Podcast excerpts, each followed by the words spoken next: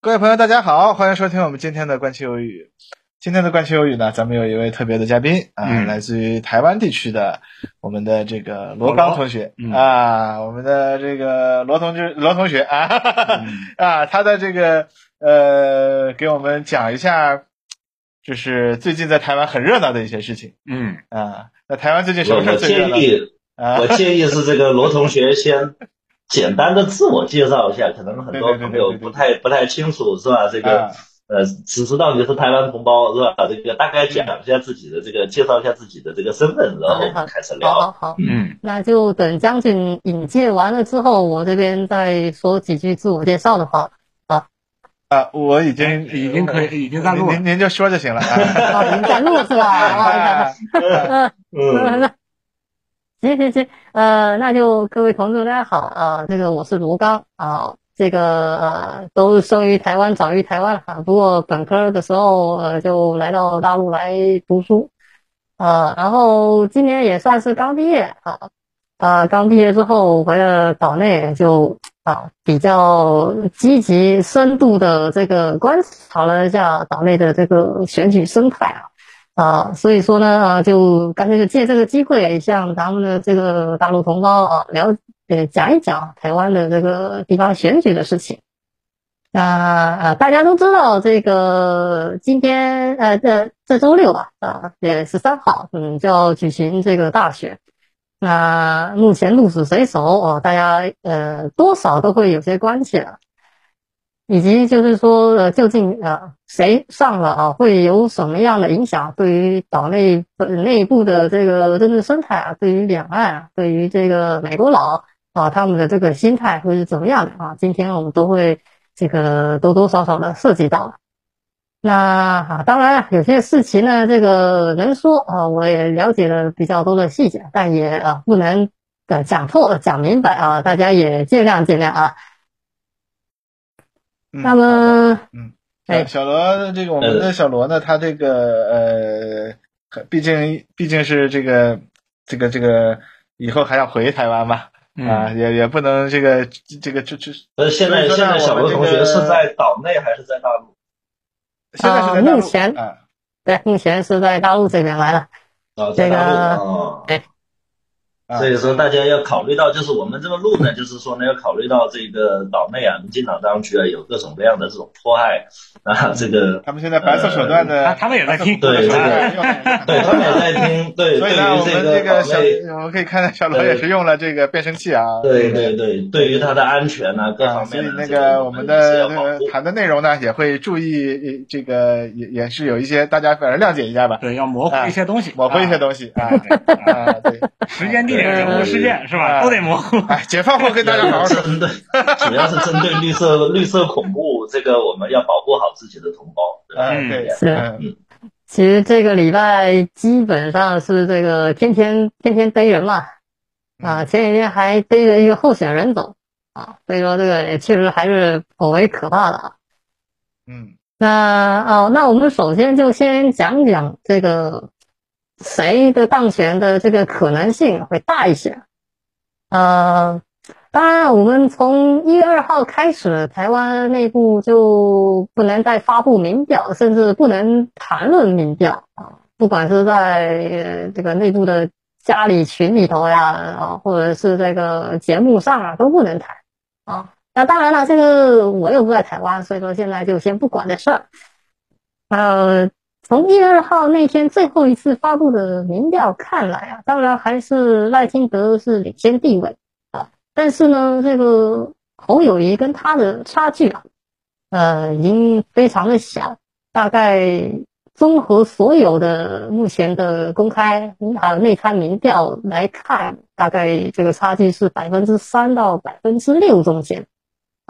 那当然，这个各个机构啊，它的那个民调，它有自己的倾向，有自己的这个操作手法啊。那反正就我所知啊，这个岛内民调做最好的机构呢，那应该是调查局。不过它的民调不会跟咱们说。那从这一点来看啊，又过了这么一个礼拜，中间还发生了一些事情，所以说呃，目前侯友谊啊跟这个赖清德他们的支持者。都确信自己是有机会能够翻盘的。那目前从侯友谊他的这个工作方向来看，他也确实是想要营造一个，虽然我不能讲民调，但是我已经或者是呃，就马上就得反超了，呃，去催生这个所谓的气泡效应的发生。啊，所谓的弃保效应，就是说，当是三个人在投票竞争的时候啊。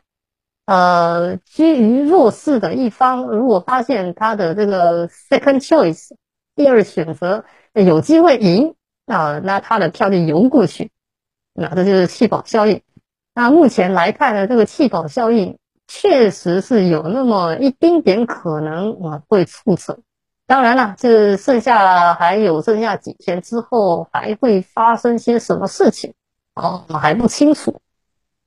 那在这段期间呢，我也知道大家应该也知道，就是这两天这个大陆这边发射这个卫星啊，台湾就在炒作，然后这个 A 克法又部分的中断很多人就会说这个呃究竟是呃会帮了侯友谊呢，这个还是帮了蔡英呃还是还是帮赖清德呀？啊，这一点我是这么看的，就是说到了现在这一个阶段上面来讲。呃，两岸的议题，除非是真的重大到伤筋动骨、改变结构的事件出现，呃，否则已经没有没有那么多的影响力了。呃，这主要是因为这个两岸议题基本上从从从去年底 就开始在开始在打了，就整个岛内的公众舆论讨论这个都已经讨论的相当的充分。所以说，这个民进党要炒作两岸议题啊，就是会信民进党的人也不差这一天啊，呃，不信民进党的人也不会说，呃，现在这个节骨眼剩剩三四天就要投票了，我突然顿悟了，就就改投民进党，肯定不会。所以到了这个这一两个月，就我的观察下来，这个主要还是以各个候选人他们的业绩。还有他的这个私德问题啊，是比较受关注，比较影响这个这个选举的发展的。嗯，那好巧不巧呢，这个最近赖清德捅了，我认为是捅了一个最大的娄子。呃，就是哎，对，这就是前几天了。啊，哎，就是他那个私生子啊，还是啊。哎，私生子的事情，这个套路小事情啊。这个我我我这一次去地方看一看呢，了解了解情况。这个私生子确实在地方上面呢，呃，不是什么大事嗯，这个台湾的这个社会情况你懂的。啊，所以说，当然，反正是一件事是会对他影响比较大。呃，反正是有一件事情影响力相当的大，呃，就是这个。前一阵子台湾不是发生了一个什么初中生的谋杀案嘛？说把那个这个这个人家的脖子给嘎了，把人家杀了。嗯。然后受害者的父母呢，就写了一个公开信，说啊，这个很心痛呀，反对废死呀。啊。然后有人就拿了这个事情啊，去问赖清德说啊，民进党你那个政见纲领里头就有写你要推动废死，那你是不是支持？啊，赖清德呢？又把这个所谓的这个借选大招啊，啊，就说啊，这这个质疑我的人就是这个中共介入选举啊，这个这个老百姓你不要相信这个这个说法呀。这话说出来就是挺炸锅的啊，因为毕竟在怎么说这个道德上呀说不过去啊。那也尤其是又在大概两三天前才发生的事情啊，也。这件事情搞出来了，到了现在，影响力，尤其是侯友谊这几天，也确实一直在揪着这个东西上面打，对这个赖清德这边啊，呃，确实是挺伤筋动骨的。那当然了，这个距离礼拜六这还有个三天、两三天的时间，呃，到时候会发生什么事情，呃，我们还不知道啊，比如说这个啊。那大大伙都会猜，会不会搞出这个三九的事情出来？啊，当然，就我就我感觉，我觉得赖清德没这个胆去去去去挨这么个枪的。呃，肖美琴会不会替他挨这个枪子呢？这个估摸着也挺难的，毕竟这种操作大伙儿见的也多了。啊，我要猜的话，我我觉得我说我要是搞事情的话，那我我我我估摸着我会选择去烧那个赖天德他家吧。啊，就是那个大家都知道的那个违建，啊，他他家的那个违建，因为干脆就找人去纵火，纵没纵成功呢，还在那里也也不用管，待待住就行。当然，这个目前来讲呢，这个到底会不会出这些手段，我当然也不知道。如果知道了，这个这个这个这个这个不是我干的，就这样。我们相信你不是你干的。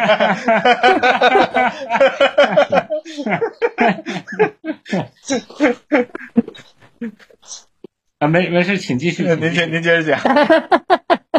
呃，稍微稍微稍微冷点少没关系啊。没事，我我觉得这样啊，就是说我们用问题来引导这个小罗同学，让他讲些东西吧。这样是这样，就是说现在刚才小罗已经讲了一些。就是说，这个选情的他自己的一些判断了发展，我们就觉得呢，这个说句实实话，现在我感觉大陆的民众啊，这个对于这个结果到底如何啊，呃，大家是处于一种一个是无所谓的状态啊，关注还关注的，还是还是关注的，但是就是我总感觉我们从上到下可能有种感觉就是无所谓，这个谁上来感觉都嗯，这个差不多，而且已经有了一个比较统一的判断啊。就是我们得抛弃幻想啊，或者说这一个不管哪一股力量上来吧，我们绝对不介入岛内的这个政治事务。但是不管哪一派上来，我们都会用自己的方式去推进统一进程。那我们看到昨天，呃，这个商务部和国台办都发了，商务部是发了一个答记者问，就是关于那一个呃关税的那个问题啊，说这个我们已经把这个报告发出去了，民进党一直没有纠正他的错误，那我们这边。啊，这个这个这个就照断的方向去搞了，是吧？就说或者说就是，呃，我们对这个台湾的这些相关产品的这个关税的这种对等的这种措施就会呃继续推进下去。然后另外一边，国台办那边的文件这个推出了这个福建，呃，进一步的公开了一些福建支持呃闽台融合发展、两岸融合发展的这个新路子的这个探索的一些相关的措施。我感觉就是。我们这一边已经把这个过去啊那种不科学的会台方式的门啊，基本基本上就关上了啊。这个其实也是民进党的手关上的啊。然后另外一边，我们这个立足于自己啊，以大陆为基础啊，把台湾岛内的这些同胞们啊，这个希望规避两岸局势风险啊，然后希望寻找更广阔的发展天地。那希望跳出岛内这种死水一潭，已经蓝绿恶斗烂到不能再烂的这种发展环境，想跳出来的这帮人提供一个新的舞台。呃，那么，嗯，这两首在岛内这个同胞的里面，这个心中心目中他是怎么看这两件事情的啊？然后这个，嗯，你们觉得接下来这个周六啊，尘埃落定后？两岸的这个发展，两岸局势的发展会怎么样发展啊？大概我我是这么个问题啊，这个看看这个罗同学怎么回答。嗯，呃，就这个问题啊，我从几个方向来说啊，就是说大陆现在推行的这一些手法呀，啊，对台湾的这个这个这个群众之间呢，他的观感如何？其实就像我刚刚说了，就是说，呃，目前大陆这些手法呢，推行的都还是一个呃比较稳步，以及基本上大伙儿都早晚都有预见到的事情，比如说这个部分的这个终止 X 法呀，X 法啊，或对，然后或者是说这个呃进一步的在大陆这边深化这个呃融合呀、融合发展这方面的政策，其实。目前来说，大伙儿这个都有意见啊。那对这种事情，他的评价他已经自己已经形成了，会支持他的就会支持他，支持他的就不支持他。啊，看到这个大陆段 A 个法，觉得说是你民进党活该的，就觉得民进党活该。他会觉得这个大陆压霸的，就觉得是大陆压霸。其实这个已经这个思维啊，都已经都已经决定好了，台湾的这个不会不会有太大的变动。呃，对，台湾的这种证件是比较已经是比较这个固定，说白了就是固化了，就是它的阵营已经固化了。然后你不管推什么东西，你能争取到的人就是这么一多这么多，是吧？这个，那么我我感觉就是说，那意味着就是说，我们出台这种东西，对一个是对岛内的这种什么政局，嗯，是不会产生什么影响的了。然后，但是就是说，是不是就是看长期，比如说过来的人。如果是真的这个享受到了在大陆这边享受到了这一个发展的红利啊，它能不能反作用于岛内的一些嗯这个出路越来越少啊，或者说面临着这一个呃生活压力也好，发展的这个天花板也好，是吧？各种各样的问题了，呃，这样的人他以前可能想不到大陆啊这个这条路啊，但是他看着哎身边的人，比如说去的越来越多，然后他他们这个获得了更好的发展条件，哎，他慢慢会变。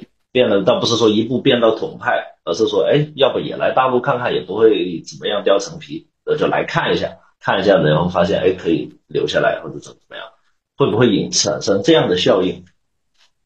嗯，呃，杨老师这个说法呢，呃，就逻辑上来说，当然是通顺的，但是这个能产出效应哦，它需要有一个前提条件，就是说。这个台湾的经济确实是因为这个两岸疏离之后发生了一些变故，才会影响到这个目前岛内的这个舆论啊，岛内对于这个大陆也是一个机会这么样的一个思维啊，才有可能产生出这样的一个思呃这个想法出现。简单来讲，就是还是一个一个一个一个经济基础决定上层建筑的过程啊，这个不是说呃。马上推政策就马上能让人啊有一个有一个有一个呃想法上的转变，就像你去打广告，啊，广告的意义不是在于说你看了广告就去买这个产品，而是你看了广告之后，等你哪一天出了这个需求，你才想起来哦有这么一个产品，你去买它，啊，是这样的意思。说直白点，就是这个岛内还不够绝望，就是。没有错，没有错。嗯，对，嗯，明白，嗯。那这个这个，嗯，还有就是这一边的这个发展，其实现在文件才刚出来，对吧？福建的相关的探索可能还有待他去做，是吧？所以说他也就像广告刚刚出来，说我们开始卖楼了，是吧？类似这样子，呃，这个楼还没建好。啊，先先预售，然后你有买房子需要，你再来我们这边售楼部看一下，类似这种感觉。呃，是。那当然，既然讲到呃这个部分呢，就就稍微多聊一聊，就是这次 X 法，就是说呃这次部分终止 X 法是第二次嘛，啊，那稍微看了一下它的这个品相内容啊，主要应该是这个。这是石石油出来的这个自己的化工产业啊这一部分的产品，那它这个取消了这个这个关税的优惠，关税的减免，比如说什么甲烷啊、什么烯类啊、烃类啊这些东西啊，那其实看上去很明显就是这个冲着这个台湾的那个中油而来的嘛。那台湾中油呢？呃，大伙也都知道，它以前是台湾的这个公有、公有、公有企业啊，所以说它的很大一部分收入是作为这个台湾政府的这个事业收入啊。那呃这一部分呃不晓得了，因为我还没算过，它究竟会多大的冲击到这个台湾的政府财政上面啊，财政的这个收入。啊，还不是特别的清楚，应该稍微得这个算一算。那呃，既然聊到这个，那就稍微讲一讲现在台湾的这个财政状况啊。啊，就是说，这蔡英文这这八年以来，台湾的财政其实是在好转的啊，就是收入这一块一直在扩大，当然这个借债这部分也在扩大。那不过，呃，总体上来讲啊，这个就常规这一块啊，常规的政府财政这一块是有待优化的，甚至说呃这三四年来讲是有盈余的。那就我就去看看过它的这个收入结构啊，呃，增长的主要大头来自于一个就是抽这个所得税，另外一个就是啊，我我我的定义是这个海关税啊，因为这不是不只是关税啊，这是要加上海关进出口的什么货物税啊，什么烟酒税啊，就加起来这两块啊是最大的。然后就很惊奇的发现啊，台湾的这个海关税收啊，基本上可以占了这个台湾，可以可以完全的覆盖这个台湾的这个这个这个这个这个经费开支啊啊，所以你就知道这个呃这个台积是怎么养出来的啊。那断了 A 克法之后啊，这个会会会产生什么样的冲击啊？我还没算过啊，有兴趣的同学们可以这个稍微算一算。啊啊！当然，我就稍微岔开一下这个话题，这个这个这个，看两位还有什么想要了解的情况。嗯，哎，那其实你刚才说的这个事儿，大家是其实挺想了解的，就是关于台湾现在的这个财政和这个收收支情况以及它的经济情况。呃，其实是一个长期以来大家觉得，嗯，就台湾地区是一个比较比较富裕的地区嘛。呃，那他的这个这个这个呃这些方面的问题啊，就是往往谈台湾问题的时候，有很多人会说这个穷台呀什么这类的策略，但是似乎这些人对于这个台湾的呃经济状况的了解并不多，所以我觉得其实呃我们可以多聊一下这些方面的问题啊。嗯，你刚才说到，你刚才开了一个头，我觉得可不可以再稍微多说一点？可以可以可以。对，哎呀。这这这一题还颇难的哈，我也不是说呃长期，对我主要是从那个财政的角度稍微多看了一些东西啊。嗯，那呃就这个方面来讲呢，台湾内部来讲，呃要说它经济不好嘛，也没有说也没有说那么的不好。嗯，但是呢，呃台湾的经济现在来讲，它主要的支撑除了几大支柱产业以外。就是靠一个呃比较吊诡的分赃方式来把这个就是政府搞出来的这些财政收支去分配下去，嗯啊，就比如说这个前几天呢，台大家都知道的什么光电案，就是这个政府啊发包啊，就是啊发包给这个这个这个。亲民进党的这一些啊太阳能板企业，那这些太阳能板企业呢，呃，它很多其实也不一定自个儿生产啊，可能自个儿去买的，从哪里买你们都知道。嗯，买回来之后呢，就去租地啊，又把这笔钱倒腾到这个这几年来啊经济比较没那么好的农民身上去了啊，农民其实也就。不需要自个儿自个儿自个劳动了，就能收这个太阳能板下来的地租，那归根结底呢，又能追到这个这个这个政府身上去。然后呢，这个当这些太阳能企业啊，它要卖电的时候，去查那个价格。呃，目前台电它从这些绿能啊，包括风电啊，包括太阳能板啊，呃，这些私人的。啊，当然，因为这这个这个风力发电很多，其实就是这个台湾老百姓自己花钱搞了一个风机，自己立起来，然后就卖给台电。啊，这个它的收购价格啊，是大概是它一般的正常的这个价格的两到三倍，是火力发电的至少三倍以上。这么一搞下去，就它就是总有一个办法把这个透过这个这个这个。发包的形式把这个钱给钱给钱给输送下去，往下就是所谓的捐低嘛，把它输送下去。那当然，这种输送呢，到现在的现在来看呢，就是说，毕竟它也不是一个公平的输送方式，尤其它呃相对的比较不利于城市这一些哦离开离开家呀，或者是说没有这种田产啊，他们这些人身上。他们在城市的有这个房租的压力，有这个生养的压力，然后这个这个生活的成本也比农村高，但是呢，就是他们吃到的补助啊，相对没那么多，那会产生这样的一个不平衡。那民进党怎么解决这种不平衡呢？其实还是靠发包啊。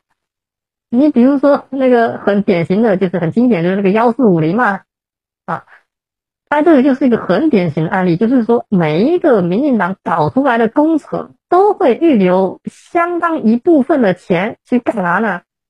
去搞宣发，去搞宣传。那台湾就特别多这种。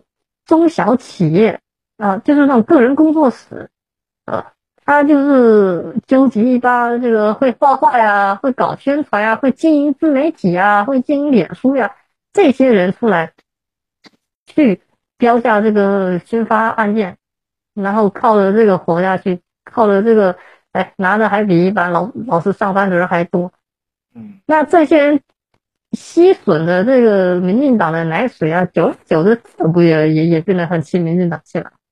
啊，久而久之，他也必须依赖民进党给你开的一些功课嘛啊，你要往哪些方向去做宣传？你要怎么样的去这个攻击大陆、攻击国民党、攻击攻击民众党啊？慢慢的，他就会受到这个影响。那当然。这种手法，我觉得后者就是说只搞这个宣发哦，这种这个手法是蔡英文他比较会的，赖清德相对的这个没那么没没没那么懂，或者是说呃，也有人认为赖清德他本身呢是有一点呃道德洁癖啊，他比较不乐于像像像蔡英文一样啊。这么搞的，搞的，搞得这么腐败啊！所以说呢，他慢慢的在已经越来越去梳理这些偏向年轻的、偏向懂得这个吊起这个这个这个年轻族群积极性的啊这一些的宣传组织。那这部分可能也有一些这个派系斗争的这个事情来讲啊。呃，大家都知道了，因为赖呃呃，民进党就尤其蔡英文这执政八年以来，他的这个所谓的执政包袱呀，搞了贪污舞弊啊，是挺多的，观感不好。那在去年初哦，去年大概呃七八月以前吧，赖清德还会想说哦，说要要要这个整治党纪啊。啊，这个你有学术不端的人，我就一律不接受你啊！黑道黑道不能够不能够参选呀！啊，然后去这个校园开讲，跟这个年轻人嗯笼络笼络。但是久而久之，他发现了，他越这么干，越这么跟英系切割，他个人的这个选情就越不乐观。毕竟再怎么说，他是个民进党，你也是个民进党，嗯，他有问题。你现在是再怎么说也是个副领导人嘛？你就不能管一管，你就不能骂一骂啊？那所以说到了这几个月，他慢慢的又又回去去跟这个英系啊，他们去合流了。这几天不是还拍了一个那个短片嘛，叫在路上，就是着重的强调他们从这个蔡英文身上的这个传承性啊。但是呢，这仅仅是对英系而言，毕竟现在英系这个公有企业啊、事业单位啊、部门领导呀，都是他们的人啊，所以赖清德能够舔着脸去跟英系合作。但是民进党呢，还有很多其他的派系啊，就我呃这半年回台湾了解的这个情况啊。呃，有一些地方的派系，它虽然是民进党的派系，甚至是很极端台独的派系，但是呢，由于这个他们本身的底色，就多多少少有一点地方势力，也多多少少有一点这个黑道，甚至有一些这种有一些犯罪记录的这种边缘人啊啊在里头，他就被新潮流给冷落切割。所以说很多这方面的地方派系开始有一些这个松动的倾向。那尤其柯文哲的出现，给他们一点点的机会。为什么呢？毕竟他们是民进党的派系，他们哪怕要要要倒戈，也不能直接往国民党身上倒的太难看啊。所以说，如果你这个选区第三势力啊，有一个非蓝非绿的，然后又有一点心思在搞选举的啊，就是你甭管说你这个造势造的大一些啊，看板挂的多一些啊，哦，走路走的比较勤啊，啊，这种人他们就会考虑去帮他啊，帮这个可能呃那个民意代这样的一个候选人啊，帮他。这是我了解，在地方上面是有出现这么一个情况的。那所以说我从这个角度出发呀，就回到杨老师刚刚说的，就是这个这个大陆这边出台的政策会不会对岛内啊有这个影响啊？呃，我认为对于这帮就是这种某种程度上也可以说是个政治动物的人，他们一天不搞选举就浑身难受啊。对于这帮人来讲呢，他们确实是呃，一来他被民进党排挤，二来又一时半会找不到出路。那在未来啊，潜移默化之下，他们会不会有一个呃依赖性啊思想意识形态上面的转变？呃，这都是有可能性的。但是功效会有多大？这个我目前也当然不太好判断，就是。啊，我目前就大概讲到这样，看两位有什么还想知道的？就是我听完了以后，我是觉得，呃，因为我之前一九年的时候，这个有去过香港一线采访嘛，我也是对比这两个地方，毕竟香港是这个。这个率先探索一国两制的一个地方嘛，然后我又看了一下这个香港的年轻人呢，就是这个当时啊，在香港那样的政治氛围中，还能够维持理性啊，然后维持自己的这个爱国爱港的这个立场的朋友们呢，呃，他们主要有这么个特征，就是一个是家庭里面的这个亲属关系啊，基本上双亲里面有至少有一个是来自内地。啊，然后这么样一个结合，在他的成长轨迹中，他不可避免的要经常回大陆，呃，回内地来过年啊，这个或者过各种各样的节日，他能够看到内地的发展，而且他会觉得内地就是他的家啊，然后他就形成了这一个认同啊，或者说就即便双亲里面没有内地人的，或者说不经常回内地的，他通过上学校，他所上的学校经常组织回内地的一些访学的一些活动。于是他对内地的发展和文化也有了解，在内地也有朋友，呃，于是呢，他就是呃这个不可避免的呃会和内地产生各种各样的关系，那然后他就容易维持他的这一个认同和立场，或者是相对理性一些。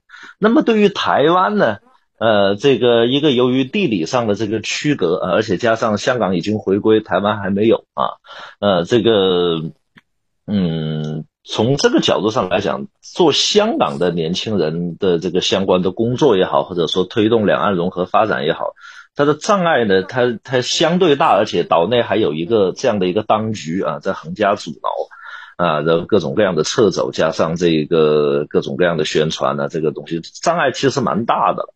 所以说，这个我下个礼拜也是想去一趟厦门，然后去看一下那个地方已经过来的台湾同胞，而且是。我专门去找一些是近几年过来的，那就是在这个民进党上台后啊，这个蔡英文执政这个开始之后，呃过来的，然后找一下他们的共同点是什么啊？就是是什么样的因素把这些人吸引到了这边来，然后让他们留在这里，呃，他们会愿意投资，会愿意在这里创业，或者愿意在这里学习，各种各样啊。我想找他他们的一个共性是什么？呃，然后这个我还没去啊，这但我自己脑海里面已经有一些答案了。我不知道这个罗同学怎么看这个问题，就是什么样的人容易来大陆？然后他们肯定不是生下来，而且甚至很多人生下这个几年前的观点对内地呃对大陆还是很很敌视的，甚至是或者说很陌生的、很恐惧的。哎，但是来了以后变得很快。呃，这个我们现在就是先解决第一步，就是怎么让他们会产生来的念头。这个这个这个，看这个罗同学有什么这个这方面的观点跟我们分享的？哎呀，现在就是挺可惜的，这个人也过了三十了，对于这个可能十几二十岁的这些小孩子，他们的这个心思，呃，我也不是特别的能把握。那但是我还从这个问题上来讲，我可以呃这么回答杨老师啊，就是说这个。呃，台湾跟香港啊，它有一个挺大的几部分的区隔。第一个是台湾它的这个人口，还有它的这个岛的面积，导致它的经济产业不能像香港一样是那么的单一化的。啊，香港可能还做到这个以金融产业容纳大量的就业，台湾其实是很难做到这一块。所以这注定了这个一产二产。啊，在台湾是它一定有它的一个基础在。第二个就是这个台湾，甭管怎么说，它其实在一九四五年之后，它就脱离了这个殖民地。呃，哪怕是在在这个国民党的统治之下进行了长期的这个反共教育，但是他的这个国族教育是存在的。啊。呃，哪怕他对大陆呃对共产党他的这个社会主义理念他是有偏见的，甭管怎么着，他对这个中华文化他是至少在大部分的人里头他是多少了解的啊。那哪怕现在民进党教改之后啊，社会上多少还是会有这个相关的讨论啊、书籍啊这样的一个出现。啊，当然这也是为什么现在民进党一直在推很多这个呃，就比较分裂、分裂、分裂中国的这么一些历史观点呀，呃，一些这个学术理论啊，什么接受那什么呃新清史啊、内亚水搞了很多。啊，在台湾其实蓬勃发展，就其实这几年，就是为了消除这部分的影响。但是你甭管怎么消。它不是一时半会就能消解的完成啊，所以说这个台湾的人里头，他的这个思想底色啊，他是能了解这个国族情怀，哪怕他不认同，他是能了解。最后一点就是说，这个其实呀，在在这个改改革开放之后，大陆内已经有。大量的台湾，尤其是现在，可能我印象中有个上百万吧，好像是，有这么大量的人。然后到了这几年来讲，我发现有一个新的群体啊，目前他的这个在大陆这边的对于台湾的学生啊，对于台湾的商人啊。或或者是呃，他也他的影响力慢慢的辐射到台湾的这个啊本地的同同年龄的年轻人身上。这些人是什么呢？他们就是当年来到大陆的那些台商的子女，现在也差不多要成年了。他们从小，他们甚至可能不是在那些什么台商学校上学，他们可能就直接在内地的这个小学、初中、高中一路念起来。啊有些人可能也甚至没回台湾考台湾的高考，但是考这个港澳台的联招，甚至有些人呢，我还听说过有人呢就是参加这个大陆本地的高考，考了上了清华北大，这些都是有的。那他们呢也都是从小见证了这个大陆的发展，从小看到了这个这个这个这个这个，他们他们这个从小到大他们这个变化是怎么样的变的？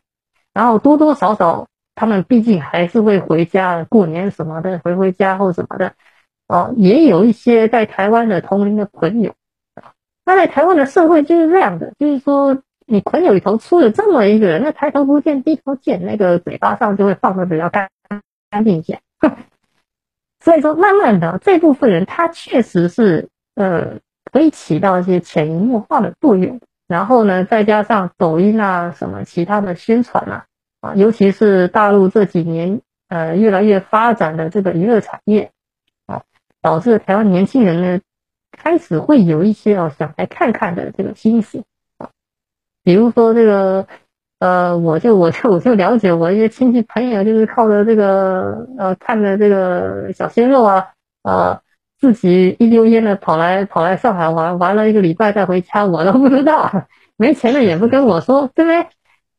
就是绝对有这种情况出现的。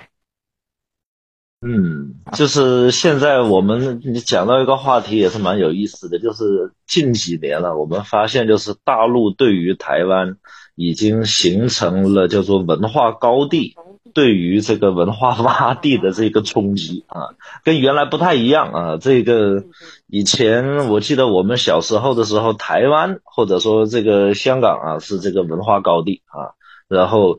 我们这一代人可能年轻的时候，学生时代用的这个，比如用词习惯啊，包括看这些东西，呃，偶像啊，基本上是那个方向的。现在好像有点反过来啊，有点反过来。然后岛内也开始用我们的一些表述，比如说刚才你提到抖音呢，包括这个小红书啊，一些这些 A P P 啊，是吧？在这个呃，在岛内还是比较流行的。然后台湾很多年轻人的用词习惯。也开始朝我们这一边靠拢啊，比如说什么打卡啊，什么这个是吧？呃，这个这个这个，你们那边叫做，我们这边叫短视频，你们叫做短短什么？你们叫短短影片短视短，反正大概叫短视讯还是什么类似那个词，然后现在也开始跟着我们一块叫短视频了啊，类似这种感觉啊，然后呢这个。呃，形形成了文化高地对文地文化低地的这么一个一个一个一个态势啊，这个说句实话挺有意思的，就是我感觉它还是个经济基础的问题，是吧？我们这边市场大，活力大，然后自然而然各种各样的这个创造力啊，再加上这个信息技术的这个发展。使得呢，呃，我们这边我我是看到这个岛内很多这些呃采访，就是台湾的年轻人他对于大陆的 A P P 他是什么样一个态度？他就觉得上面东西好玩啊，而且很多东西比台湾更丰富，是吧？这个台湾不管怎么说，它只是一个省而已，是吧？它的无论是口音啊，或者说这个文化各方面是比较趋同的，从小看到大，嗯。然后，但是大陆这边变化万千啊，这个各种各样的这一个地方的特色啊，还有个不同的地方的人的创作能力啊，这个创意呃都不同，所以说这个很正常。只要我们大陆发展起来了，它的吸引力就是这么大。那么就是说，它这个东西有意思就有意思在它是呃它的传播也好，或者说它的这个在台湾岛内的这种。推广也好，它是去政治化的，是吧？然后这个在很多人聊到这里的时候，只是说我虽然知道它是大陆的这个呃的这么一个 app，这么一个产品，但是我不上去看政治啊。他在接受采访都非常小心啊。他他这个我只是想去上去看一些好玩的事情或者他感兴趣的事情而已。那么就这个东西，像你说，它其实是能够客观影响到他对大陆的好奇心和这个甚至是好感的。然后会引发他不说过来投资就业资产，他起码过来看一看，然后看一看回去就会说啊，说了以后说，哎，怎么跟台湾那边这个媒体讲的不一样？啊，那么这样的这种效应啊，它慢慢卷起来，它能这个能撬动一部分就是这个对世界充满好奇的这个年轻一代。呃，那么民进党当局或者说这一个岛内推行的那一种，呃，对仇视大陆啊，或者说这把什么东西都拉到这个所谓这个安全的角度来讲啊，啊，这个去打压或者说去封禁它，这个我知道台湾的所谓的这个公务部门已经禁用了这个 TikTok 和的抖音了啊，然后。民间这一块呢，还没有看到类似的动作。反正他们基本上是跟美国看齐的了，美国做到哪一步，他们应该大概就做到哪一步。你觉得这种事情，就是如果在就是在我们走向统一之前啊，就这样的事情，它的生命力有多少？比如说推到哪一步了，是不是它就会有个天花板，就推不动了？还是说可以慢慢的形成一种涓滴效应啊？这个积少成多，然后最后引起一种质变，在某个时间点，到底属于哪一种？嗯，文化思想上的这么一个转变啊，这个怎么说呢？我是比较不了解它会扩张到什么样的一个程度。啊，就我的观察，它确确实实是会是会是会有这个影响在的，但是哎呀，目前看来，就是说，嗯，哎呀，这个确实挺难说的，因为，对，因为这种东西哦，它到底它到底怎么样去影响啊？就是说实在，确实不是特别的了解。嗯，那那如果 说从这个，这个也有益于你这个回到那边和你的同龄人或者更年轻的人也交流一下这个，这是我很好奇的一点。就我为什么好奇这一点呢？就是说，比如说啊，人家说这个我们，呃，作为大陆人啊，我们就整天讲我们这个尽最大能努力争取和平统一的希望嘛，对不对？那这属不属于和平统一的希望？这也属于。那么我们尽最大努力去争取，但是我们要知道，尽最大努力去争取它的这个头在哪里。就如果我们努力努力努力，它会越来越大，那这个是有意义的，是吧？这个这个希望越来越大，那我们这样的努力是有意义的。那如果我们努力努力努力努力到一定程度的时候，哎，它会有一个人为的一个钢板，或者说天花板卡在那里，它可以一下子一夜之间把你的之前的努力全部废掉，啊。那那我们就抛弃幻想了，是吧？那这个这个和平统一的希望就接近于无了，是吧？这个这个这个这个，所以说我我好奇的是这个点，就是如果说我们的这个包括用文化也好，两岸融合发展也好，各种各样的手段，或者说是各种各样的努力啊，去很带着诚意的去为岛内同胞谋福利、谋福祉，然后为我们自己。呃，两岸之间的这个融合啊，很有诚意的去推进这一个和平统一的这个路径，去寻找这么一条路。如果它是有希望的，我们尚且有做的，叫做说什么动力也好，必要也好，是吧？这个这个干劲也好，会足一些。但如果说我们发现这个东西做到一定程度没有用啊，啊，这个民进党当局或者说外部势力，他可能动动手指头，你的努力就会荒废掉，那你不如就准备另外一套方案。对吧？这个是我们很正常的思维，是吧？呃，那么我我好奇的点就在这儿。那么我们做那样的工作，我们得用什么样的心态去对待它，是吧？当然，这个两种工作它不是说做一样，另外一样就不能做，它是可以同时做的，对吧？就是这个和平统一的希望，我们要不懈这个尽最大的努力去追求啊。但是最坏的打算，我们也一刻不停的在准备。啊，这个这个东西，这两者它当然不是矛盾的了。但我我好奇就好奇在这，这个和平统一的希望还有多少？然后我们去努力，它会不会变大？我好奇就是这个，这个明白了吧。这是我这个问题的核心，就是想问这个问题啊。这个 所以说你你在你在你在岛内，或者说你对你的同龄人，或者说这个其他的朋友，也要传达一下我们大陆人的这么个思维，就是说不是我们想压霸你们，是吧？也不是说我们想为难你们，我们就是想统一。说白了，对吧？这个把中华民族百年屈辱的最后一页给它翻过去啊，然后这个跟台湾同胞一起共谋伟大复兴是吧？这你们愿意不愿意？这是这个一码事儿是吧？这个岛内当局的这个影响会影响岛内的这些朋友们的想法，但是我们就想知道，我们这个我本将心向明月，这个明月到底往哪照 啊？对吧？这个明月如果不照我的话，照沟渠，那我就后羿射日是吧？我就弯弓搭箭把你射下来也可以。是吧？就是这个，这个，这个，就是这么个心理心理，对吧？我们大陆所有的普通老百姓也好，大部分关心台湾事务的人，其实都是这个心态。但是台湾岛内的朋友了不了解这一点？我们过去有有诚意，有这个也也有资源吧，是吧？想用和平的方式解决，也做了一些对也好、错也好的事情。杨老师说的这个问题啊，我觉得，我觉得这个应该是这样看啊，就是。你呃，首先他不会像杨老师说的那样，因为民进党当局搞一个什么事情，然后他就完全消除了。因为台湾现在的这个呃，就是其实台湾现在的文化危机是挺，已经是一个岛内岛内外都在讨论的一个事情，就是它已经这几年以来，台湾几乎已经没有新的流行词自发的产生了。呃，这个其实就说明了台湾的社会社会活力。它正在下降，已经下降到了一定的程度。呃，这种情况就导致了它它的这个大陆的文化影响力，你要是完全消除是不可能的，因为你没有自己的呃替代品。但是呢，这种影响力怎么样才能转化成促统的这个问题？其实这个才是一个最大的问题，因为嗯，这个怎么说呢？呃，在没有如如果没有一个外力。把台湾当局的这个影响给消除掉，那么这种文化上的间接的影响力是不大可能直接的转化成呃促统的一个一个行为的。呃，我可不可以这样理解？不知道这个我们呃是怎么看的？呃，我我我我从另外一个角度来说，嗯就是我我后来杨老师补充之后，我大概了解杨老师的您的意思。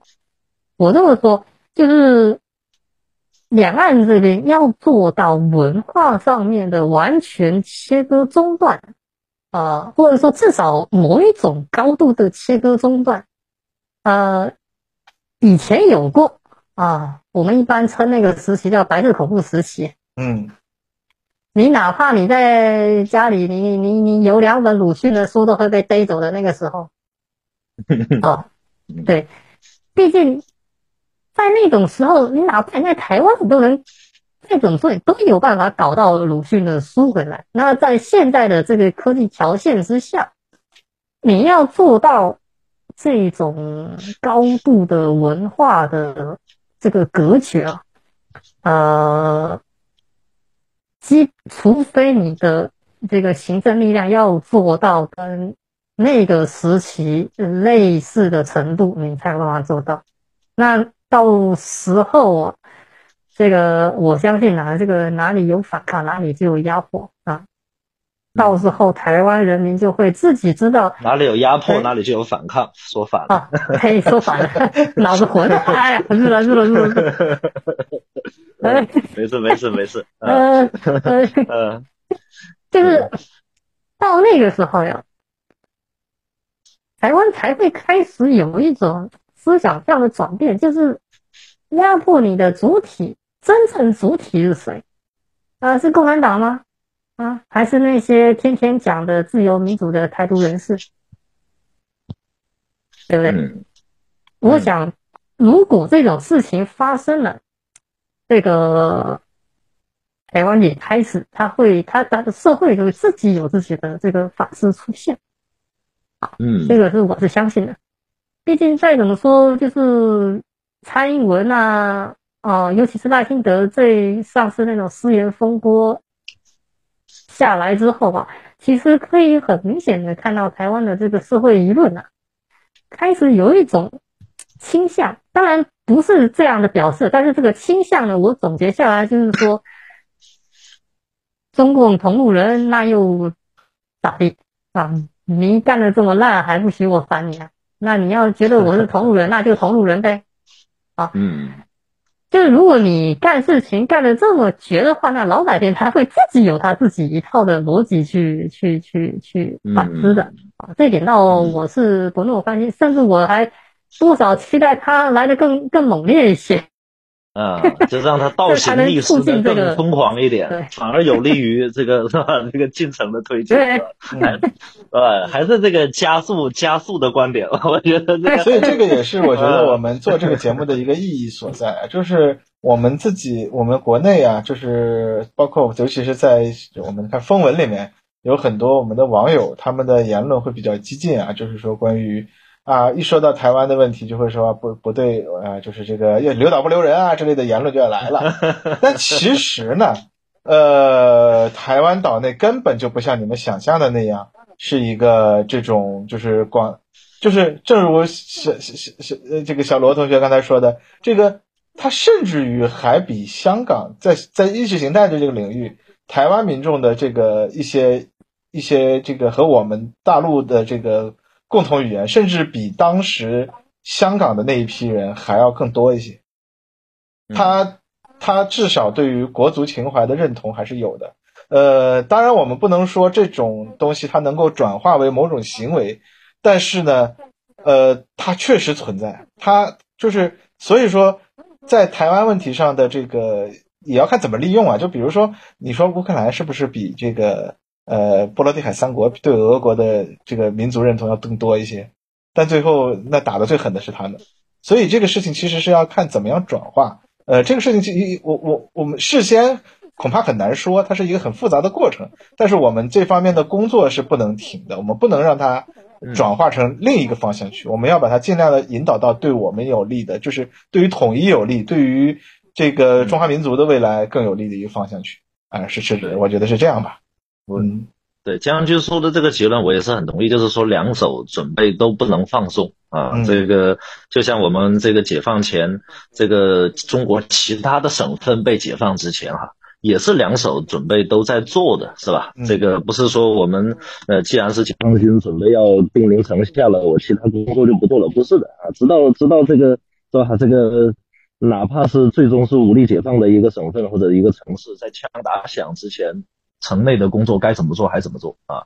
然后这个去照顾最后的大局。所以我是觉得，嗯，大家在看待未来是吧？我们对台的一些政策的时候，我们要总体的去认知它。啊，对台工作是由不同的方向啊、不同的领域这个组成的，而不是单一的一个方向。所以说，虽然说我们有国台办啊，负负责对台事务的一些呃宣介也好，或者说声明也好，呃，但是整体的工作大家可以看到，它是涉及到我们国家几乎所有的这个涉外事务的部门吧，啊，或者说这一个，然后甚至就是说从呃工业啊，然后包括到这个。军事角度啊，这个都在准备，它是一个通盘的东西，所以说我们不能只看一个点啊。这样就刚才讲的，我觉得就是这么个意思。嗯，那个，嗯，我我聊到现在以后，就是我我有一种感觉啊，就是说这个岛内的这个民众啊，呃，他在这个呃，无论选择他们未来的时候啊，还是怎么样，呃，包括我跟其他些台湾同胞交流的时候，我发现这个有一点。就是他们呢，呃，一个是小确幸，二个是这个大家这个最强的民意主流是维持现状，啊，然后呢，这个维持现状里面呢，呃，大部分人呢，其实就是我觉得是一个处于一种观望的这种态态势，就是说他不愿意做一个很明确的选择去承担这个选择的后果，而是等外部的情况发生变化了以后。他看到一个相对确定的未来了以后，他可能才会影响他的选择，呃，这个是一个我感觉比较深的一点，呃，那么就是说我们在想，就是台湾岛内的一些人士，我也交流过，比如说像这个啊，国民党的这个孙文学校的校长张亚中教授，我也跟他交流过，呃，他倾向于认为呢，呃，这个我们中国啊，大陆啊，呃，把统一放在复兴之后。啊，我大概是这么理解的，他的意思大概就是这样啊，这只是说他不是这么讲的而已，就是说你复兴了以后，统一还愁不解决嘛？啊，他是这么个意思啊。然后呢，你要是为了统一而统一，你很可能复兴也做不到，是吧？这个 这个这个会会导致别的麻烦。大陆的问题很多的啦啊，对。然后呢，这个他就问题不解决，他是不能来统一我们的了。然后他这个观点我剖析下去的话，他意思就是说，你要是真的比美国屌了，我们排着队去办。是啊，啊，对吧？就这个意思嘛。就你真的比美国屌了。这个你真的是和美国，比如说分出胜负了，或者说真的跟他全世界认为你跟他平起平坐了，我们离你离得又近，又有天然的文化血统，这个文化关联和历史的这个渊源，我们排的队有想想统一啊。但我不是这样，但是事情不是这样的啊。他是这么个意思。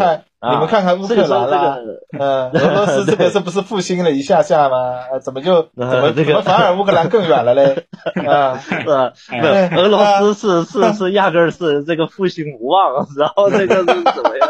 啊，我我觉得是这样，这么做这个工作的，反正你这怎么看啊？我的感觉啊啊，行，小哥，没事，苏师傅可以讲一下，苏师傅您讲吧，我我觉得是这样，你讲一下吧，你好久没讲话了。啊，就我我觉得两个点跟大家说一下吧，第一个就是顺着杨老师这。这个说呀，就是，嗯，如果按人家这个路子来，OK，那就是中美先得 PK 出一个这个金牌获得者，对吧？啊啊，那万一这个拳击台就在你家呢？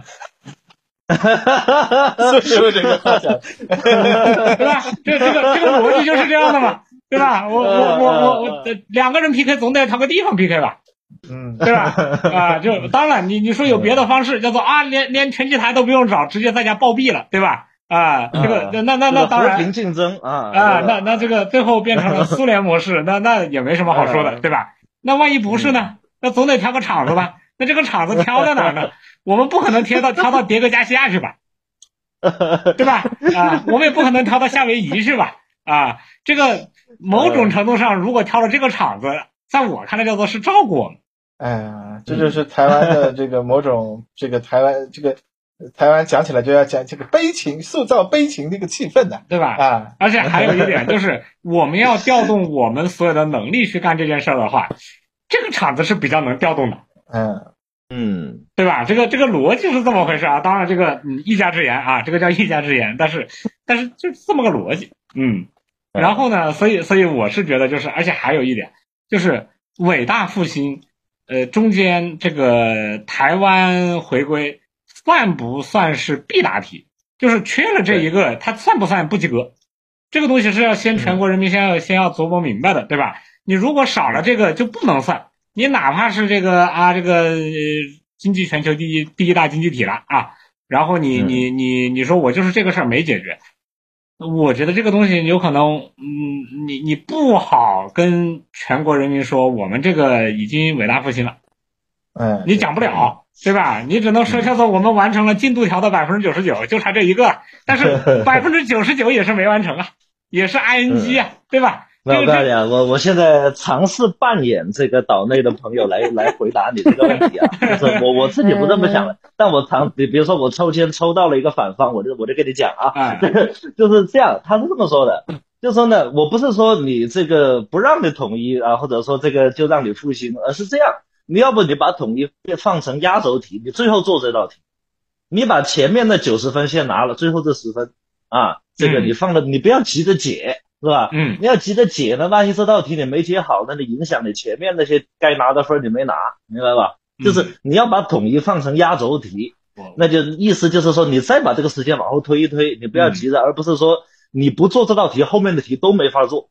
我觉得就是你不要用这个思维啊，没有他这个话应该去华盛顿说，嗯，对吧？就这道题什么时候做？呃呃，有一部分是我们定，有一部分它不是我们定呀。就 是对对对对，呃，就而且而且而且这个问题就是有一个有一个很就是这是一个互相自我循环的一个问题，对，就是我们不不解决台湾问题就不算伟大复兴，而你那你不不不伟大复兴你就不要统一台湾，而且那那那这这就 是自我循环了，鸡跟蛋，那这意思还是永远不能统一的。而且还而且还有一点啊，这个我个人也是跟不少的这个经济圈相关的朋友聊过一个话题啊。就是中国经济对于现在的情况来说，他们认为未来几年最大的不确定性，就是就是就我说如如何你觉得中国经济就很有确定性了啊？然后所有的外国朋友异口同声的认为，就是台湾问题解决了，你们就有完全的确定性了。嗯，啊。那这个话没错 啊，这个话真没错，你不能说人家说的是错的，人家担心的可不就是这个嘛？哎，我是真的觉得老外，你别看他整天跟你人五人六的，他明白的很，我告诉你，对吧？人家觉得，人家就我们想要实现伟大复兴，自由啊，我们要实现伟大复兴，要把经济搞好啊。那你现在你说外资啊，你敢不敢来？他说我想来，但是我有点不太敢。呃，人家说为什么不敢呢？你这个是没解决呀，没解决呢，对吧？你你这个这个这不是我瞎编啊，这个真的是人家就是这么说呀，啊呃啊，而且人家觉得，哎呀，这个时间节点就是这个节点啊，你这个事情你你要是解决了，我们觉得后面就没有什么后顾之忧了，我们也大概知道无外乎就是怎么样嘛，那个我们都觉得不会有什么不得了，但是这个东西的不确定性太强了啊，我们就不敢这个 all in 嘛啊。然后你你站在人家的角度来想，那那人家这个话也不胡说呀，那是对的呀，啊，那那那那那对吧？所以所以我是觉得人家是站在了一个真空状态下去讲这套嗑，但是实际上呢，我觉得属于叫做台湾问题和这个伟大复兴啊，它它某种程度上它它就是捆绑在一块的买一送一，啊，你你你只是说有可能顶多叫做我今天就是要买了，但是呢。我是先拿这盒送的赠品，还是先拿这盒买的东西？或者说叫做售货员已经给你拿胶带给捆死了，啊，你还不能拆啊，你就得拿啊！你你说我就想买这个那个，我可以先放着不要吗？不行啊，这个这个赠品你也得拿走 啊，是这么个局面啊，就是我的理解是这样啊。然后还有一个是嗯啊，没事，杨老师直接讲，那那那你你先讲完吧。啊我这个我刚才啊听到你这个，我有点想法，没事，你先讲。讲啊，还一个是什么呢？就是我就是封关民调嘛，封关完了之后呢，这个这个我也就最后再跟大家说一下，就是从我的了解的台湾选情的情况啊，基本上也能和这个呃小罗朋友的这个能够呃对得上啊。就是现在出现了一个比较奇怪的现象，就是一方面就是就是维持我们之前的判断，就是叫做呃赖的概率还是大的，这个比例还是大的啊。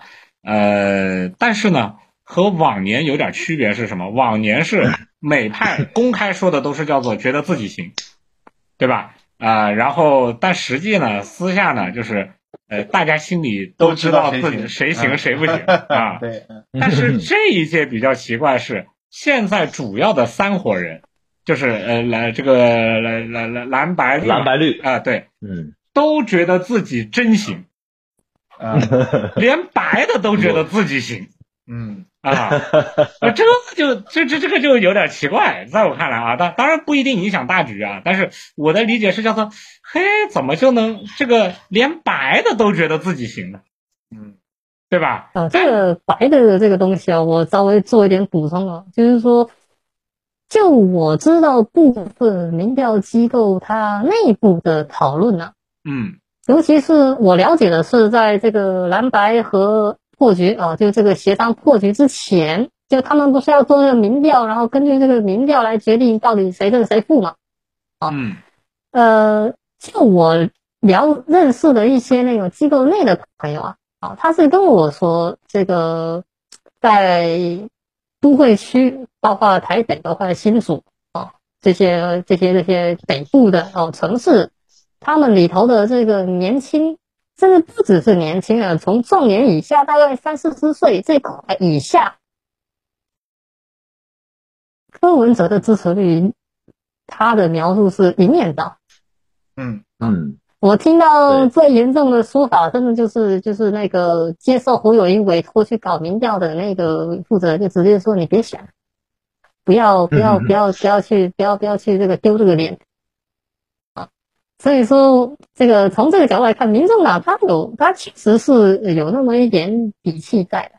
嗯，嗯，所以所以就是我我个人来说啊，就是我会觉得嗯这一次唯独让我觉得，哎，事后我想，不管是什么结果，事后我会有想法要去认真搞一搞明白的，就是这个点，叫做怎么三波人都真有信心。这个是一个很奇怪，就我觉得，如果你说现在侯友谊说，我觉得我还有信心，没有跌出百分之呃正负百分之三嘛，对吧？啊，他他有可能是这么想的，那我觉得吧，叫做啊，你你觉得就好啊。但是嗯连柯文哲都觉得，我觉得我能赢，我能这个当选啊。今年的这个我觉得形势，我觉得柯文哲是不是？我觉得他把票拿他，我觉得他能当选。哎呀，这个说一定要这么说了，但是就是他更多是想谋划，比如说选后，对，呃，无论你蓝绿哪个赢，是不是都得拉我一这个来跟你做些事情嗯啊？他是想选后的政治分。但是分我的理解是这，样啊，就是就是一方面我们觉得公开肯定都要说自己行，对吧？没有哪个人说公开说自己不行，那你还选啥呀？直接退选了嘛。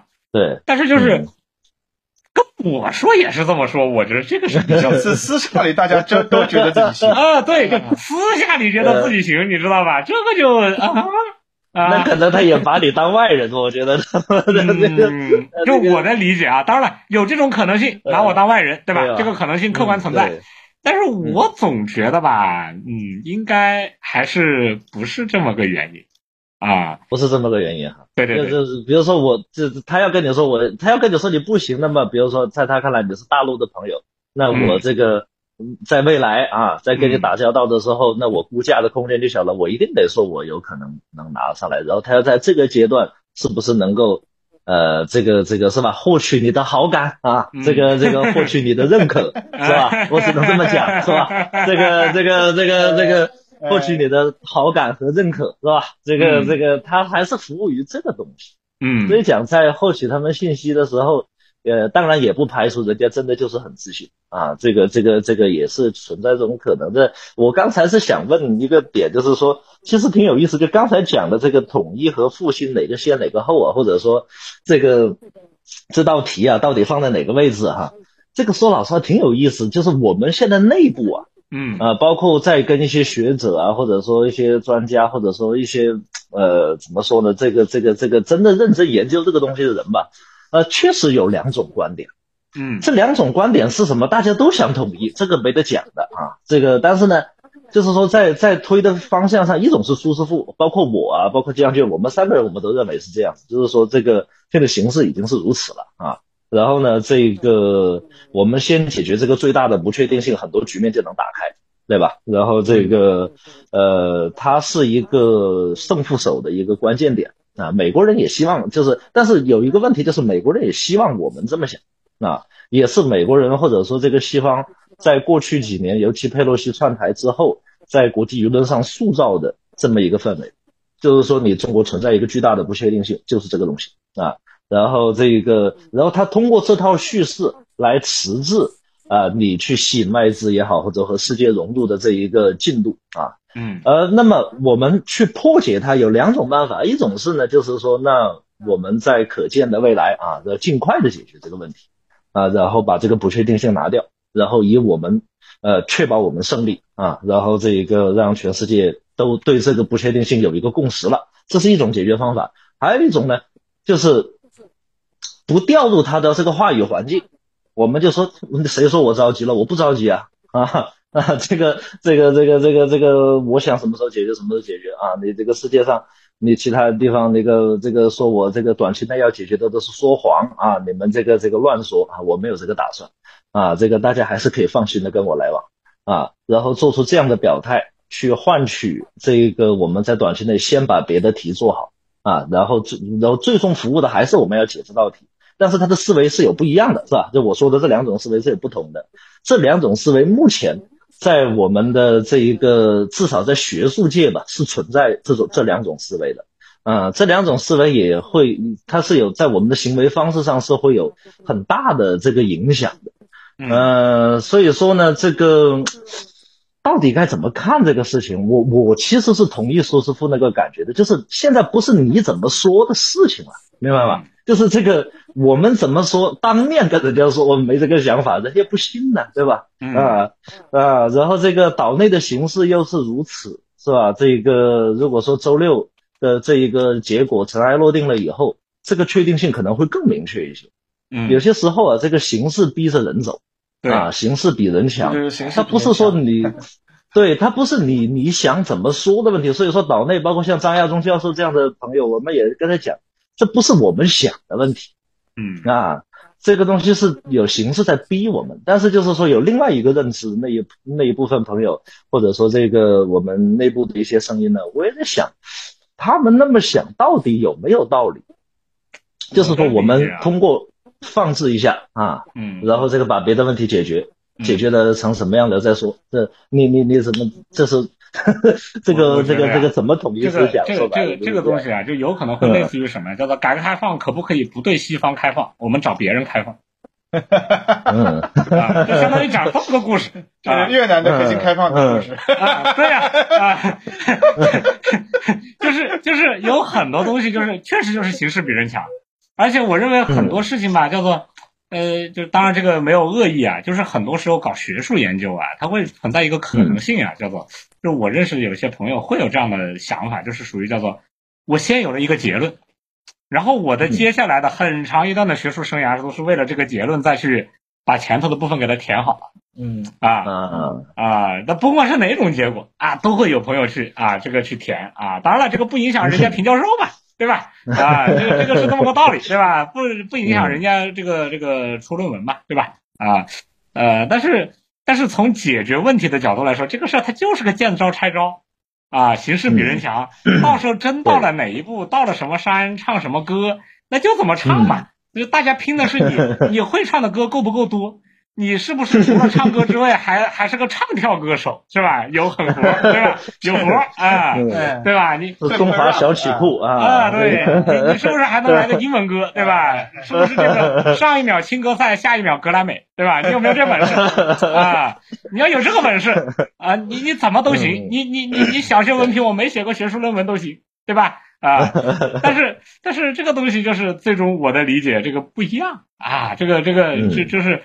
就是现在去讨论这个，其实我会感觉啊，叫做，嗯，二四年到底是二四年的前半年到底是个什么样都不敢说的情况下去考虑一个，到底是什么啊？是三五年的事儿啊，还是二几年的事儿？就这太遥远，我觉得。我发现大家在说台湾问题的时候，不管是哪一方面的人啊，这个一说起台湾问题，总是会寄希望于某种台湾以外的因素对台湾产生巨大的影响。它不会，呃，就因为大部分外界其实对台湾的认知和对台湾内部发生一些变化的这个认知啊，都是认为这个地方不会有什么变化了。嗯只能是看你们外部，所以在这种情况下，嗯，呃，其实我们会发现赖清德最近这个选举之后采取的一些行为啊，有可能会改变一些台湾的行为，就是台湾当局的一些行为的模式。呃，我觉得这方面可以是呃，这个我们呃是可以看一看，我们可以呃，对对对对对啊，我们可以说一说嘛，对啊，对，这个我们刚才聊了这么多，我这小罗同学这个听完了以后，小小罗觉得可以 可以，呃 呃，我这个就稍微延续一下三位说的吧，就是说，甭管说这个复兴跟统一他们这之间的这个关系啊、先后次序啊，或者说这个条件啊，这种这种这种关系上来，呃，我倒是因为这种学术论文我也看得多了，呃，我倒是偏向这么一个想法，就是说，甭管你要怎么干啊，你到底是先先复兴、先同意、先怎么样、先怎么样？呃，归根结底啊，你还是要做一件事情，就是创造创造条件，创造条件。啊，创造这个环境，创造这个条件，什么，对吧？呃 这个小罗同学很懂梗，我是觉得啊，创造条件，创造条件啊，创造条件啊，这个手势一定要摆出来对啊，对啊，怎么怎么嗯怎么去创造这个条件呢啊？我是对啊我们刚刚一直在讲啊，这个大陆这个流行文化啊，它怎么样去影响台湾呢、但是就我现在而言呢，我没有说像张老师那么乐观啊。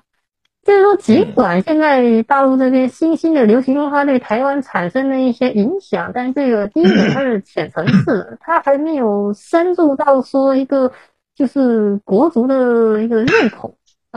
我我我我我刚说的是台湾对国足的这个意识形态，他有认识，但他去目前来讲，你要说他有一个认同，我我是不这么认为的，嗯因为再怎么说，那好啊，这个很多人都跟我说大陆发展的好就好呀，那这又怎么样呢？对不对？那还是还是要台独呀，啊，那那跟我有什么关系呢？对不对？那个文化我看归看啊，这个 我们也看美剧，也看英剧，也看日剧，是吧？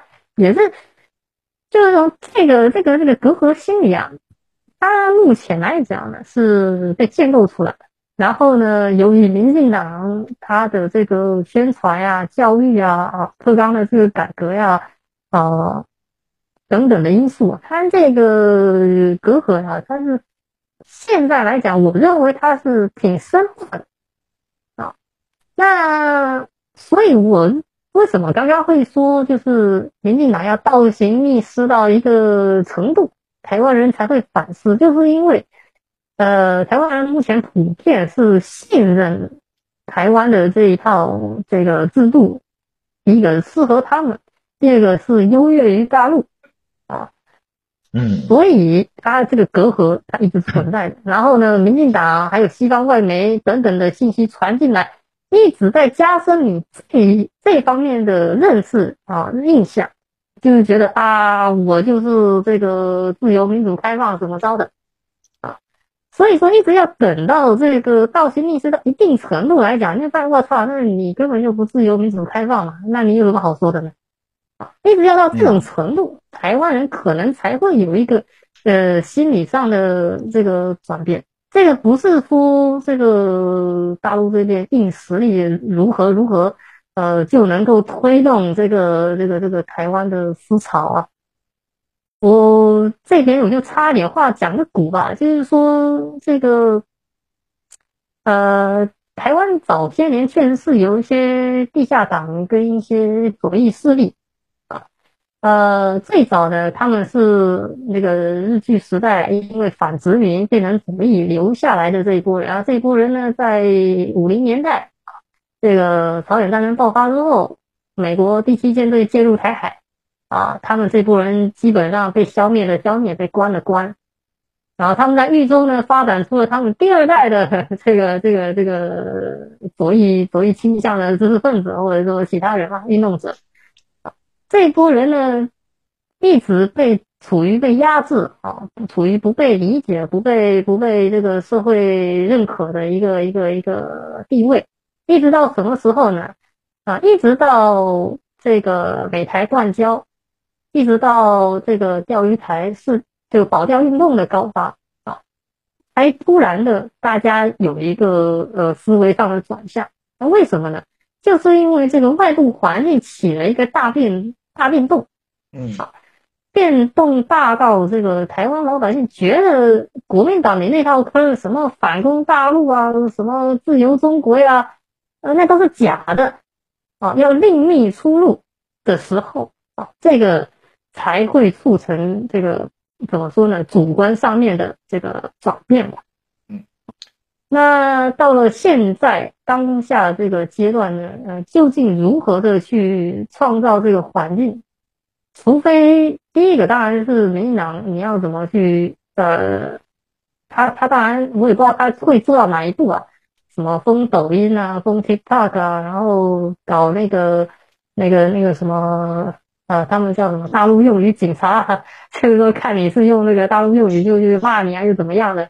啊，你要是搞得太夸张了，那一起反弹啊。当然，慢慢的会有。我我我是对这方面有点信心了。就尤其是这一两周民进党搞的一些事情啊，我觉得要扩大到这个程度，如果的赖清德上台之后一两年内是有这么一点可能的。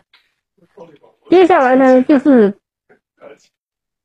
对，简单来讲就是呃，还有一个就是台湾目前还觉得他自己代表的这个产业国际产业链中的这个呃头部玩家，还觉得自己头部玩家。嗯啊，那如果他失去了这个头部玩家的这个地位，啊，他们会不会开始有一些不一样的想法？啊，我想多少是会。富国神山台积电了。对对对，啊，不止啊，这个。其实台积电呢，虽然它产值很高，但它贡献贡献的这个就业岗位啊，其实不高。嗯，台湾还是有大量的这个第二第二产业，化工啊、金属呀、金属加工啊，这个工具机啊，啊，这个对大陆能叫头部产业吗？现在？呃，不叫，但是它高度的仰赖呃。某一个单一市场啊，明白明白明白，嗯啊，对吧？对，但是你还那但是你们又不想和，但是又不想和这个单单一市场包包这个融为一体，那就那就那就知道切割是什么样的下场了。对啊，你让你让你让那个日本人买你的台湾的螺丝，我觉得就是什么时候能让台湾人搞清楚，就是我觉得之前之前有一次台湾的那个我们参加一个台湾的。我就有一个特别想要希望我们能够给台湾民讲明白一个这样的一个道理，就是台湾民众，就是台湾和搞台独是一种完完全全的经济自杀行为，因为就是像你刚才说的这样，台湾的经济高度依赖于大陆，然而你现在要要和大陆搞搞这个切割、搞分裂，最后的结果一定是会经济自杀。他的，但是你这个道理又讲不嗯，他这个博弈的空间在这儿，就是你是母子关系，但是我不愿意让你这个妈啊，然后呢，但这个妈呀心慈手软，哎，他又不会，我可以单方面的和我妈切割，嗯，对，我不认他，他不能不认我，生活费也要给是吧？生活费也要给，吃吃喝喝的水啊电的供着，反正类似这样是吧？但这个房我又不搬，啊，这个整天闹着房本要改名是吧？类似这种感觉，那这个妈呢？哎呀，心慈手软啊，然后这个这个总总觉得这个孩子有朝一日会回心转意，他就他的博弈空间不就在这儿吗？嗯，那么这个博弈空间的这个缺口，一定要让这个妈认为啊，这个 这个博弈空间仍然存在，就是我确实有回心转意的可能，但不是今天啊。然后呢，这个他这个玩法才能玩得下去。而现在问题是，这个我们这个老母亲呢，啊，已经不是当年的老母亲了，明白吗？现在变成了一个严父啊，这个，那这个这个你这个逆子是吧？这个啊，这个吃了喝了那么久了啊，这个整天糊弄我啊，那那那那我也看穿了，你在外面也有人是吧？这个总总有一天，反正你实在现在就是说最坏的打算就是，你不愿意当不愿意回家的话，你可以搬出去，然后房子我得收回来。是吧？这是最坏的打算嘛，是吧？好一点的就是大家回心转意当家人过。现在就在这一个这个回心转意的这一个念头到底还存不存在，是吧？现在如果说是周六是吧？尘埃落定，对面得出一个结论，不跟你过，我就是不跟你过啊！这个这个这个已经明确回答你了啊，我就是不跟你过。好了，那我们这边也知道该怎么处理这个问题。啊，这家庭伦理剧有点像，哈哈这个这个这个，我感觉就是类似这么个感觉，是吧？这台湾刚才讲就说你经济自杀，他能不知道是经济自杀吗？他不就是吃准了你，是吧？是一个心慈手软的母亲嘛？啊，一个一个一个很仁慈的母亲，我怎么欺负你，你都会我说的当然不是台湾的决策 决策层的认识，我是说这个普通的台湾民众，他们对于这方面的认识，往往是会非常他们可能也是这么认识的。对对对对，嗯嗯，所以我们这个说了这么多，反正我觉得，哎呀，那就看吧，是吧？这个岛内的两千三百万同胞给我们一个什么样的答案呢？就是这个，是吧？那就是是吧？这个我们这边无所谓。我说老实话，我们的年轻一代，我们已经其实我们对于这个问题的关注也不是特别的。关注了已经，哎，反正反正我觉得就是就是我们讨论这个叫做一个公开的答案吧。哎呀，就讨论这么多都是文科题。对对对，啊，这文科题，对吧？都是文科题 啊，这这东西叫做我认为啊，这文科题啊，都是能够被一页呃一页重新写的。对对对，啊，甭管完全同意。啊，对吧？这个都是一夜之间有可能一拍桌子，对吧？啊，这个华盛顿就有新的想法了啊，对吧？你就想，你就想那个 你们那边岛内有一个节目，我以前经常看，最近那个节目烂掉了，叫《环宇全世界》，好像是叫这个名字。环宇大世界吧？对对，呃，环宇全世界还是大世界？全世界好像是，反正类似吧。然后就里面有一个专家，叫陈永峰吧，专门研究日本的哈。那他是个绝对绿的啊，这个这个这个这个，他但是他讲了句话，我觉得是个大实话，说这个自古以来啊，台北破城从未流血。哈哈哈哈嗯，我觉得这个话不是我讲的，他讲的啊。我这个这个台自古以来啊，这个台北破城从未流血。那这甭管是什么郑成功也好，康熙也好，是吧？日本人是吧？这个各方面，这个这个这个这个是吧？这个这个台湾的现实我们是很了解，包括台湾的历史基因。这个我们说了说白了，苏师傅刚才讲的理科题是针对谁呢？针对外部势力。没有吧？就是这个这个世界，就是跟过去台湾问题历史上出现过的有一个最大的不同，就是在外部出现了一个极强的啊，能够跟我们这个中原这个跟过去中原王朝它是没有外力嘛，你解决台湾岛内的问题你就解决了，你能摆得平它你就能摆得平，对吧？现在不一样，现在多了一道题，就是外部势力。我们所有的理科题就是防这一套道的啊。至于岛内，我我相信我也是苏师傅那个观点，所有的文科题可以一夜之间搞定。你只要这个理科题做顺了，是吧？文科题一夜之间就能搞定，就是这样。嗯，哎，哎，行，或者说这些文科题啊，是在你的理科题做完了以后。哎，才要嗯，才要去考虑的，就是理科题做的什么水平，决定了文科题能怎么做。说句老实话，对对对，理科题不行，文科题你做的再好，那那咱也没有那个干地的本事嘛，咱也不是干地呀，对吧？也不能天灵盖啊，对吧？你这靠天灵盖这不行，啊哎，对吧？就就就这么个道理。啊，对对对对对，很现实啊，很现实也很简单啊。那其实既然说到了外部 外部势力这个事儿，我们要不再说两句？因为我看我我们的这个呃，因为我看之前其实我们已经也提到嘛，就是关于外部势力的这个问题啊，这个就是 你你跟你你之前也跟我们聊了一些关于这个呃，如果赖清德上台以后，他有可能会对。这个中美啊这个产生一些影响啊。我就既然准备了，咱们也说两句吧。嗯啊，行行行，呃，我是打算这么说吧，就是说赖清德是一个不太好被美国人控制的人。那他不太好被控制的主要的原因是他不会自我控制，这个没就跟那个哲学一样，他不会自我控制，那一个不小心呢就就扯出了什么什么什么什么要命的事情了，那所以说美国人啊，从一开始，我认为他这次选举里头，美国人他的。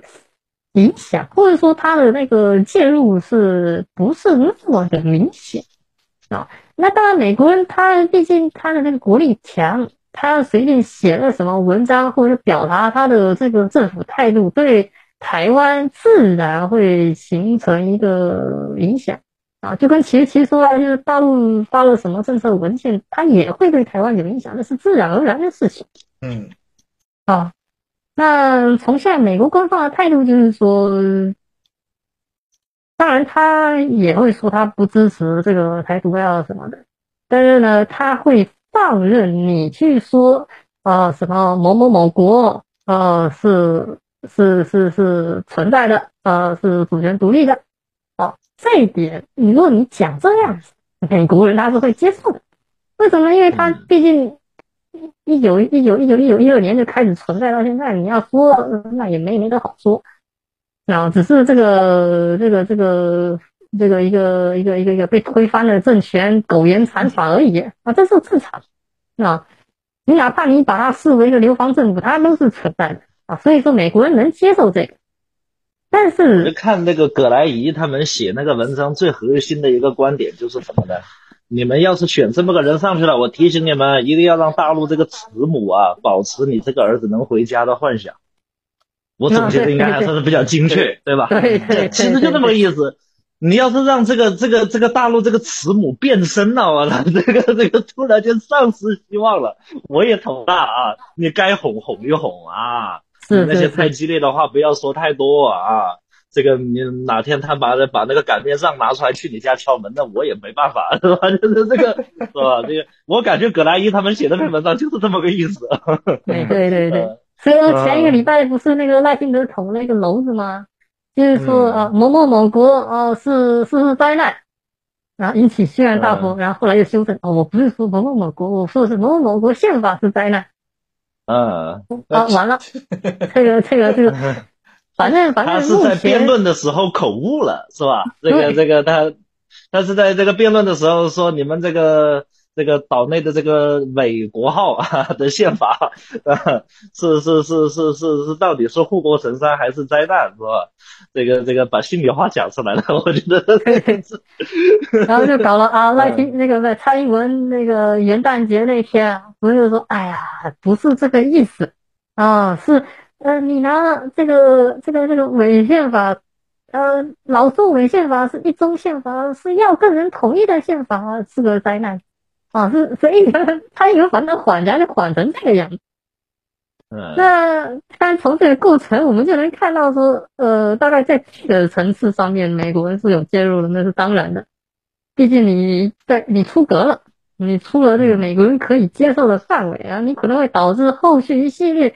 美国人难以收拾的一一个后果。那在这种层次上来讲，呢，美国人是介入的。那在其他层次上来讲，美国人我看他的这个想法呀，都是偏向于一种嗯态度表达，然后借由这个态度表达，实际上的产生一个影响啊，嗯，是是这样子的。哎呀，我但是这个我倒是比较担心的是这个啊。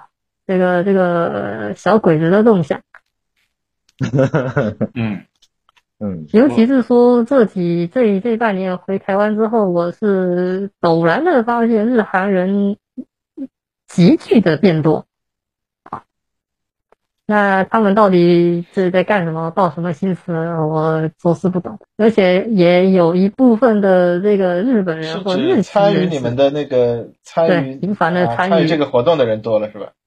对啊，哦，这个甚至说，我就说能说就是那个上争论节目的那一位啊，啊，那位本来据说还是那个山东还是哪里的这个这个这个日本遗孤的后代，嗯，跑到台湾去之后变成那样子，啊，然后天天上这个这个这个争论节目，然后发表了很多。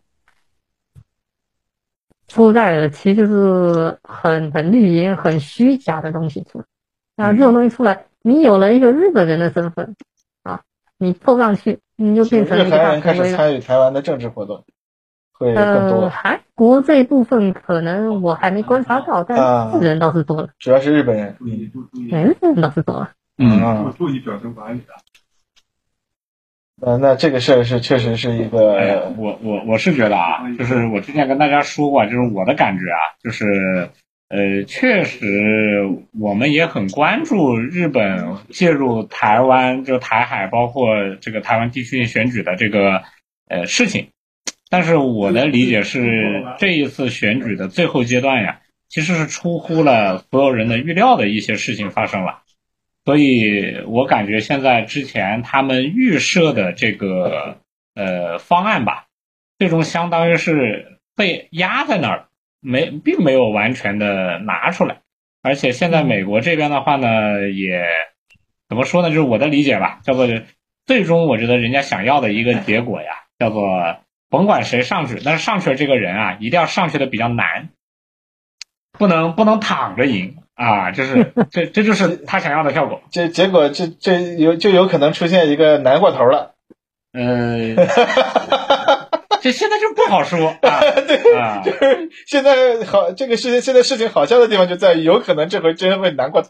啊，现在现在就是这个事儿有有优势依然有，但是你不好说了，是吧？啊，对，因为现在这个时候，美国人在这个阶段在打牌，其实。好像突然发现，我之前能打的牌又不是这个阶段能打的牌了。哎，对，三位你们先接着聊啊，我这个要该上班去了。好，那今天我们就先聊到这。我先下线。没有，你们可以接着聊。你们你们刚刚聊那个话题挺有意思，没事你们接着聊。我先下了，不要影不要受我。我们就说完了。说，好 好好。行就总的来说，我是这么觉得吧，就是我觉得这一次其实对于台湾选举的这个嗯干涉啊，这个就是这个西方的干涉吧。我的我的感觉是叫做嗯，没有按他们原计划的台本走，所以导致了这个人家嗯能做的和和这个做了的也脱节了。啊，然后然后最终我觉得现在这个局面也是一个叫做呃大家都在看的局面。啊，就是都看这个最后出来是个什么结果，估摸着就是在这个出来之后到这个宣誓就职。这个时间段内，看看能不能再做点什么动作了。就是在这个之前，我觉得能做的应该已经很小了，就看岛内有没有什么盘外招了，对吧？啊，这个对吧？消防队嘛，就只能只能盘外招啊，对，只能盘外招了，对吧？啊，那那现在看，但但是总的来说，就是我这边能知道的情况来看，嗯，还是赖清德的赢面还是相对是要比较大的，嗯啊，这个这个还是有明显的这个大的感觉的。啊，然后，但是唯独我觉得就是未来我自己想搞清楚，就是另外两家的这个自信是这个这个这个勇气是是梁静茹给的呢，还是真的在这个阶段他们有一些实实在在很客观的东西让他们有了这样的自信？啊，这个这个有可能是我未来自己个人想搞清楚的啊。行，那那我就说这么多啊。好嘞，那行，那我们非常感谢我们的这个。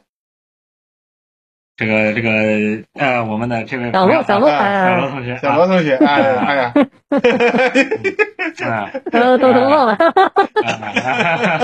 哎呀，哎呀，哎呀，幸亏没有出出岔子啊，哎，好好好，那今天就先这样啊，好的好，拜拜，好，拜拜，好，拜拜。